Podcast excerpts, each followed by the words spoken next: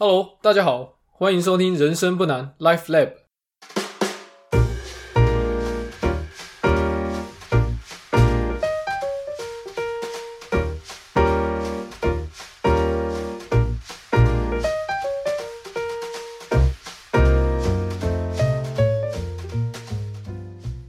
每个人的人生都是一本独一无二的故事书，高高低低，起起落落，都值得大家细细品尝及阅读。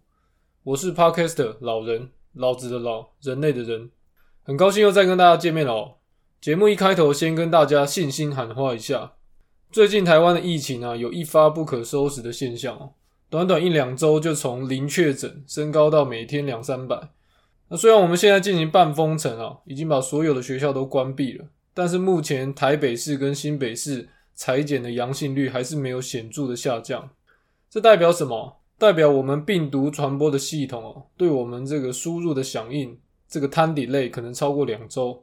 根据国外的经验哦，不管我们执行了什么样的措施去控制病毒的传播，都是两周之后才会有答案告诉我们说这个措施是有效还是没效。那大家还记得我们上一集谈到这个时间的智慧吧？投资上需要应用时间的智慧，那管理疫情也需要运用时间的智慧。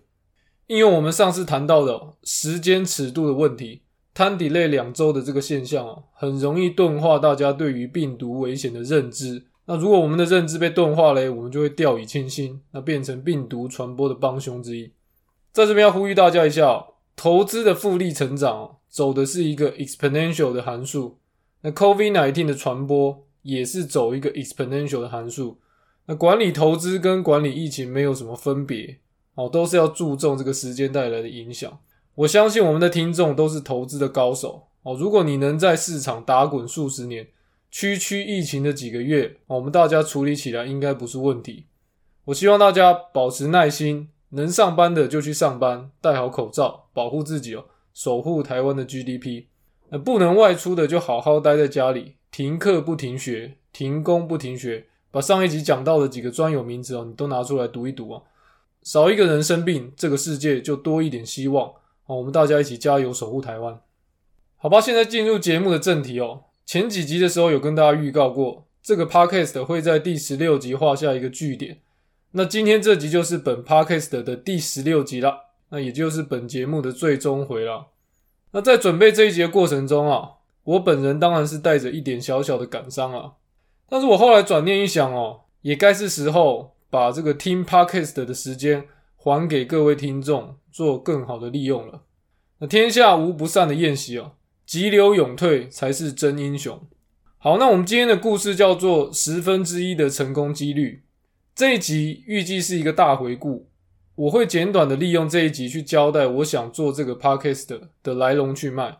我个人认为是这样：如果我能带领听众们站在更高的位置去看这个节目，也许更能给予你们一些新的感受，也能给大家一个独立于这个节目去思考的机会。所以，我会在这个最后一集哦，用一个大回顾把整个节目连贯起来。那在这边，我们故事正式开始。我们先把时间轴倒带一下，拉回到二零一五年了。每每回想起来，二零一五年真的是我人生的转捩点。那一年，我太太怀孕，我家的小女儿在妈妈的肚子里，准备降临到这个世界。那一年，我的公司发觉我在工作的潜力，把我调动到一个更能发挥我能力的职务上面。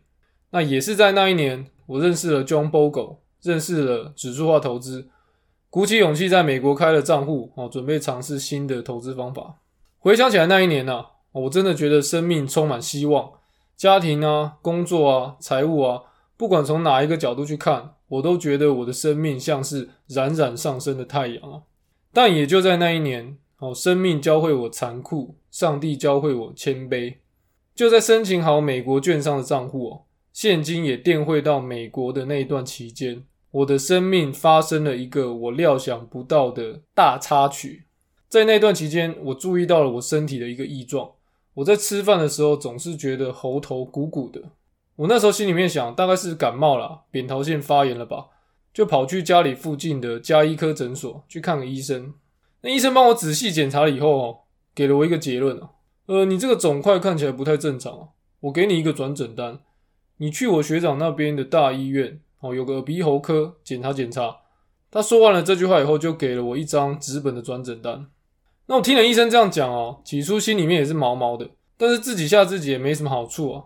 哦，所以我就按照他的指示去了他学长的医院那边做进一步的检查。去到了大医院以后，他的学长那位耳鼻喉科医生请我张开喉咙来看了看啊，没过多久就告诉我说：“哦，你这个组织不太正常，我帮你做一个切片检查，两个礼拜以后再来看报告。”那我当下听到要做切片检查，其实心里面觉得不太舒服了，因为切片检查就是在你这个可疑的组织上面割下一块哦去做化验。那你会担心说，哎，这个切开的组织，哎，多久才会复原啊？自己身体会不会很不舒服啊？没办法进食这样的。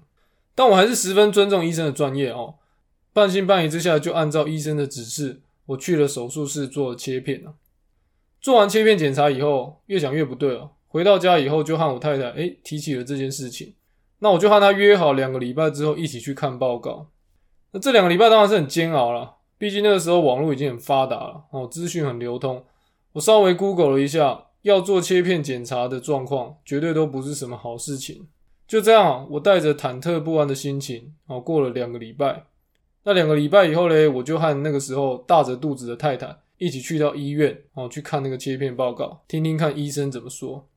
那耳鼻喉科的医师就从电脑上哦打开我的报告，仔细的看了一下，面有愁容的对着我说：“呃，我要跟你解释一下你的病情哦，你需要请你太太回避一下吗？还是你们有商量好要一起来听这个报告？”那我跟医生说：“哦，没关系，今天我请我太太一起来，我就是想要两个人一起听听看医生你怎么说。”那医生接着说：“那好吧，我跟你说哦，从切片的报告显示哦，你喉咙中的那个不正常的组织。”不是什么好东西哦，那是一个淋巴瘤，你需要去做进一步的检查哦，知道你这个淋巴瘤的分期，然后我们再来建立一个治疗的计划。我虽然在前面两个礼拜已经有心理准备了，但是我还是想确认医生表达的意思，所以我很严肃的对着医生问他说：“医生，你这样的意思是我被确诊为癌症病患了吗？”然后医生坚定的看着我，斩钉截铁的对我说：“对。”这个消息对我太太来说是一个晴天霹雳哦，肚子里面还有小孩的她站在我旁边哦，我抱着她肚子里的小孩站在一旁转了两三圈，她当场就要晕倒。那听完医生解释完我这个病之后啊，我搀扶着我精神大受打击的太太回到车上，我们两个开车回家，她开始哭泣啊，我们不发一语，我们两个在车上陷入了一片沉默。对我来说啊，虽然这是一个不好的消息啊，但终究是解答了我这几个礼拜对于身体异状的疑惑。那回到我们故事开头的那句话，就在申请好美国券商账户，哦，现金也电汇到美国的那段期间，就在我觉得我的生命像是冉冉上升的太阳的时候，我被确诊成为了癌症病患。那听众们，你们听到这里应该会感叹生命的无常吧？那在这边我也要庆幸我自己生在台湾哦。哦，台湾有健保，还有世界上最优秀的医生哦。台湾的医疗真的很发达。总之，我在当时呢，也只能接受生病的事实，积极面对哦，开始了我的抗癌之路哦。在这边，我要特别感谢北投和信医院的邱伦伟医师哦，我要在这边对他致上由衷的敬意。谢谢你在我生病的过程中支持我生理跟心理的需求，你总是不厌其烦的回答我的问题哦，给予我鼓励，让我能够坚持下去。好吧，感谢完邱医生，我们再回到这个癌症的故事哦。开始我的癌症治疗以后，在那段日子里，我跟我老婆养成了写交换日记的习惯。写那些日记的时候，我总是怀抱着一种遗留的盼望。如果我的治疗失败哦，我盼望我还有留下来一些文字，能够让我当时尚未懂事的两岁的大儿子跟尚未出生的小女儿，有一点点的书面记录。能够缅怀他们的爸爸。那现在回头去翻那些日记啊，我发现我的字迹还蛮潦草的，想来是没太多心情去管字丑还是漂亮哦。哦我看了一下日记的内容哦，还蛮符合我一贯对自己纪律的要求哦。我通常写日记开头的时候，我总是记录我每天的身体状况，体重是胖了嘞还是瘦了？哦，睡眠的状况怎么样啊？头发掉光了没啊？晚上盗汗的症状还有持续发生吗？那中间呢，我就会讲一下日常发生的一些琐事哦。朋友来拜访我啊，我去拜访朋友啊。今天去操场跑了几圈啊。那在结尾，我通常就会记录一下我对未来的期盼哦。我会给我自己一些生病好了之后的计划啊，希望我治疗完毕以后啊，我能够做些什么事情啊，想要传递什么样的价值观给我的小孩啊等等。那好在治疗的结局不算太差，我目前还健在，对着麦克风自言自语的和大家讲话，表示二零一五年的我经历的治疗是成功的。这中间我经历过四次化学治疗，十五次的放射治疗。最终治疗的结果是 complete response。那中文不晓得是不是翻译叫做完全反应啊？complete response 的意思就是说，治疗完之后，用现有的医学仪器没有办法检测到我身上还有残存的癌细胞。那熬过治疗以后啊，大家可能就松了一口气啊，我觉得我历劫归来，从此平步青云了。我想告诉大家哦，事情并不是大家想的那么简单。作为一个癌症生存者，比大家想象的还要困难许多。当你还是一个癌症病患的时候，你在经历治疗的过程中，虽然痛苦，但毕竟你有一个目标，你会想办法让自己熬下去、撑下去，直到你完成你的目标。当癌症治疗完毕以后，你变成了一个癌症生存者，你失去了那个目标，你会开始彷徨，开始感到不知所措，而这种不知所措的感觉，哈，最后会变成一种恐惧。观众们大概会好奇为什么？我回想我那个时候心境大概是这样：虽然治疗完毕，哦，看起来治疗结果也是好的，但是你没办法避免你自己去检讨你自己哦。你会开始回想自己是不是做错了什么，所以癌症才会找上你。你会开始担心哦，癌症什么时候会回来？那治疗完成以后，每当我合上双眼，躺在床上准备入眠的时候，喉咙就会有异物感。一想到这个异物感，我就会把我自己吓醒。赶忙跑到镜子前面，张开嘴巴看看，哎，我喉咙里面是不是那个肿块又回来了？就这样日复一日。虽然医学的证据告诉我，生理上我是一个健康的人了，但是我的心理却是残破不堪。那医学上称这种状况叫做 PTSD（Post Traumatic Stress Disorder），中文叫做创伤后压力症候群哦。那是一段很痛苦的日子哦。不仅我很痛苦，我太太也同样 suffer 我情绪上的反复无常。但最终，这个故事是一个喜剧哦。这段痛苦日子的最后，我终究是盼到了光明，结束了这段地狱般的回忆。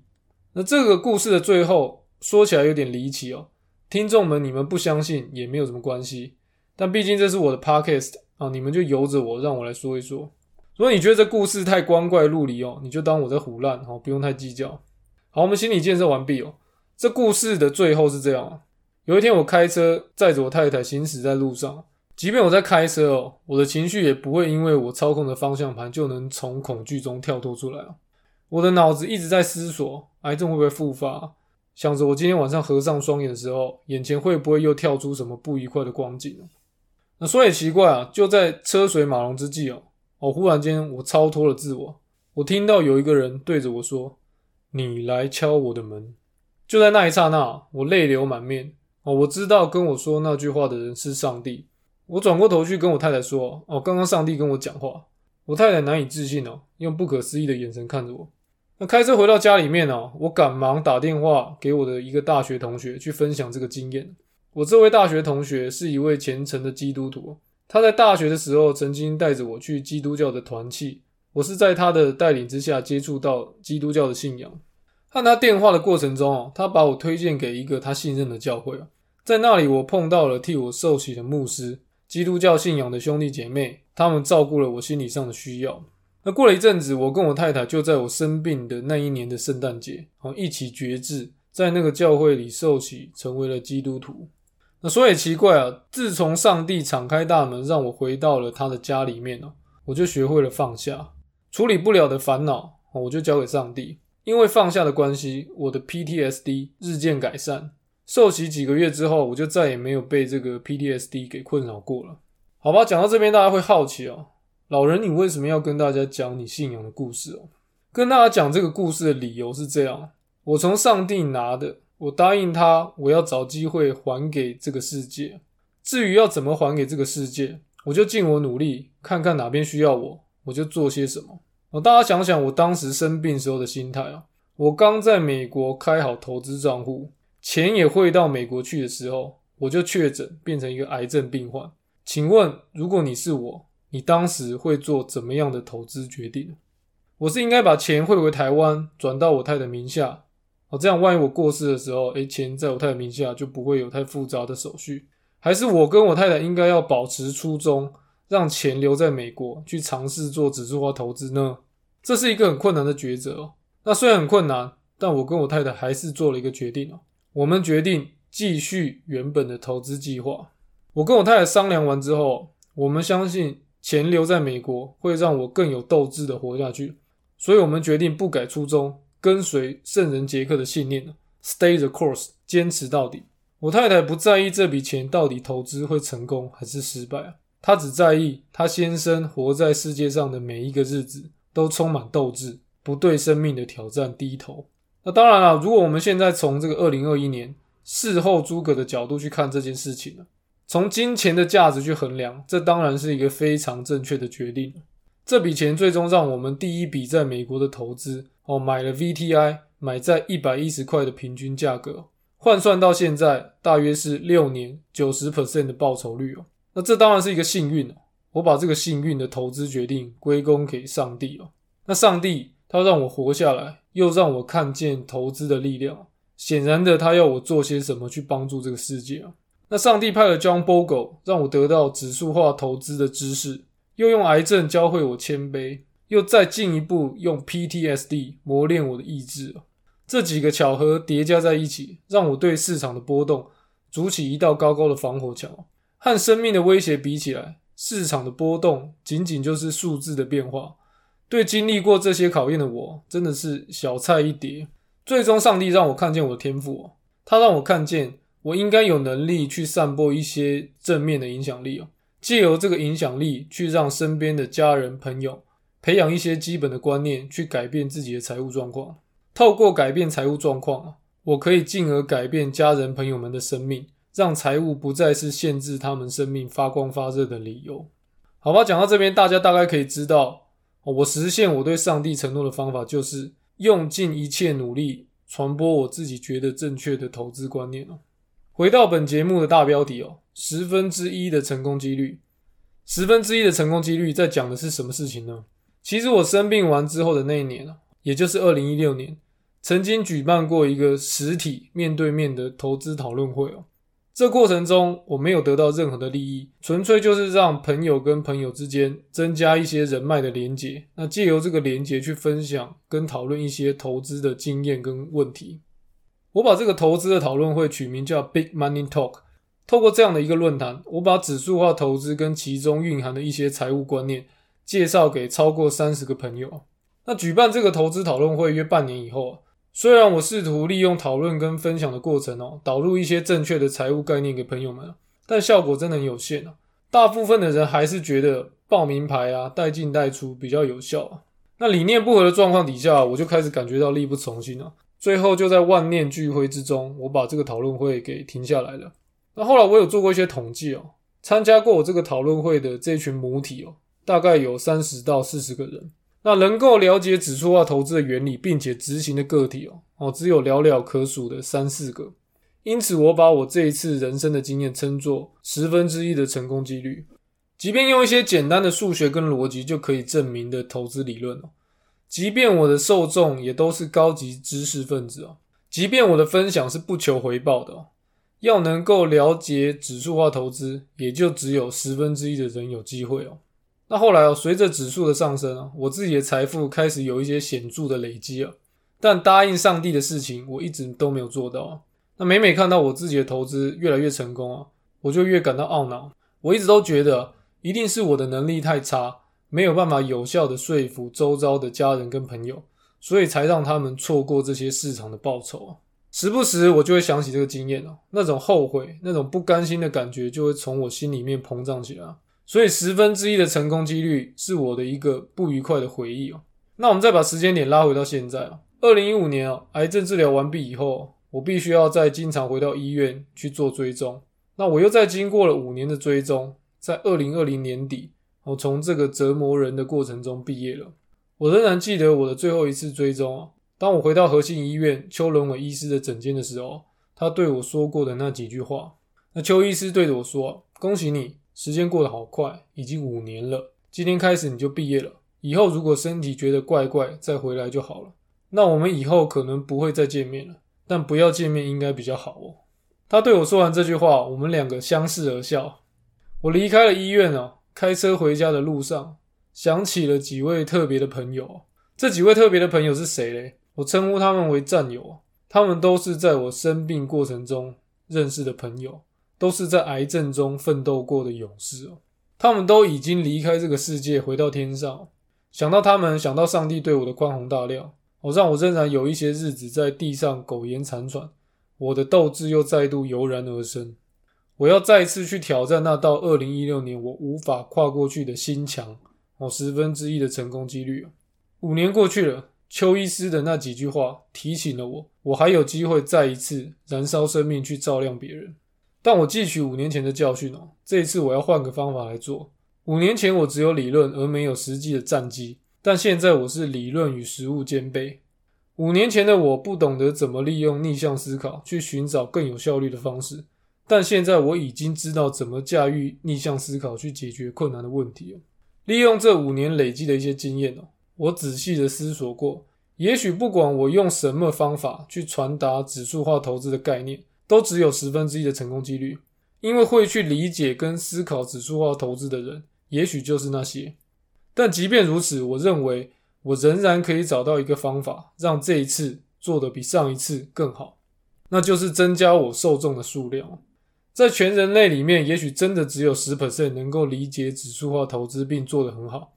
那我的责任就是把触角张得很大，把我的母体从五年前的三十个、四十个变成三百个、四百个，那我就可以做到十倍的成功。所以我做了这个 podcast 来介绍指数化投资哦。我的 podcast 的后台数据告诉我，我每一集至少大约有一千个持续收听的听众。这个数字跟我当初设定的三四百个听众的目标比起来啊，我自己认为我做的还算不错，做到了我当初目标的两三倍哦。那我在这边对听众们说一声感谢啊，谢谢一直到现在还愿意收听的你们呢，因为有你们，我才觉得我自己的努力不是白费的。那这一路上我收到的回馈，我都铭记在心啊。也许再过个五年，我又燃起斗志的时候啊，你们的指教会让我下一次再做的更好。那节目的最后一段呢，我再来分享一些我做完这个 podcast 之后，对于人生的一些新的体悟。我每个礼拜都被这个专案进度追着跑，说真的，有时候也是心力交瘁。我的确是尝试去帮助这个世界才去做这个 podcast，但做的过程中哦，我常常会问我自己啊，我干嘛把自己搞得那么累？但是时间一到，我还是默默的坐在电脑前面打稿、编辑、校正、录音、剪辑。到最后，我发现真正驱使我做下去的，不是这个专案能带给这个世界多少正面的影响力，那些影响力是次要的，真正主要支持我做下去的。是我不想要后悔，我不想要对不起我自己，我不想要对不起我太太，我也不想要对不起我的两个小孩啊。那第一个，我不想要对不起我自己啊。老祖宗的智慧告诉我们啊，人生不过就是生老病死。那我比大家都幸运啊，我已经经历过生老病，我已经品尝过人生四分之三的滋味了。如果我没有燃烧过生命，证明我努力过，那我已经失去了灵魂了，变成一个等死的躯壳。那第二个，我不想对不起我太太啊。不管我做什么决定，我太太永远都支持我。每当我开始懒散了，每当我开始拖延，她总是会用各种方法督促我，让我重新振作起来。为了回报她对我的支持啊，所以我能够一直持续努力不懈的做这个节目。那第三个，我不想对不起我的小孩啊。我常跟我的小孩说，你们要去冒险，你们要去帮助这个世界啊。我也常跟我的小孩说，你们之所以学习。为的就是培养自己有更好的能力，将来可以把这些能力贡献给社会。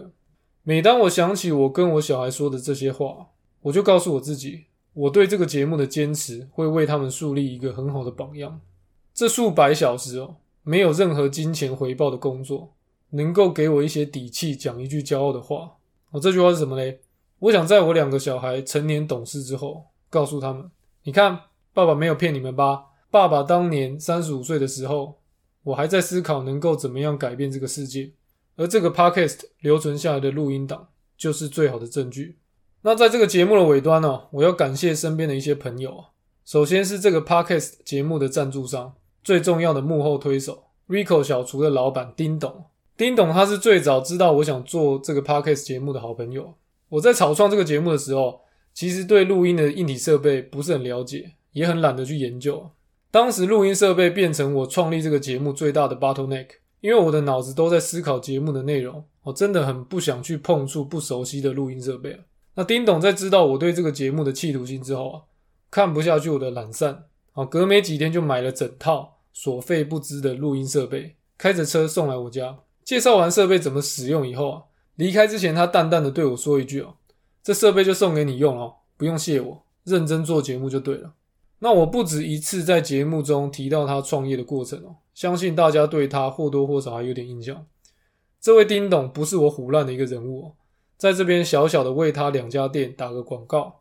他开的第一家店叫做 Rico 小厨，那 Rico 就是 R I C O，小厨就是小厨房的意思。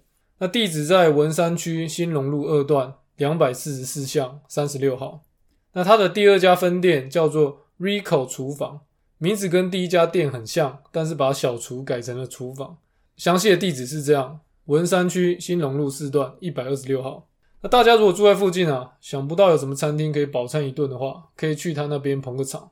不过现在因为疫情的关系哦，大家铁定没办法出门哦，所以你可以用 Uber Eats 啊、熊猫啊点个餐外送吧。好，那接下来我会稍微介绍一下对这个节目有贡献的工作人员哦。我在这边感谢我的高中同学 Matt 帮助我主持 Clubhouse 的分享。那我也感谢我的高中同学星云帮我绘制这个 Podcast 节目的封面。那我再要感谢我的挚友 Michael，我常常来我家泡茶，跟我一起讨论如何修正节目的方向。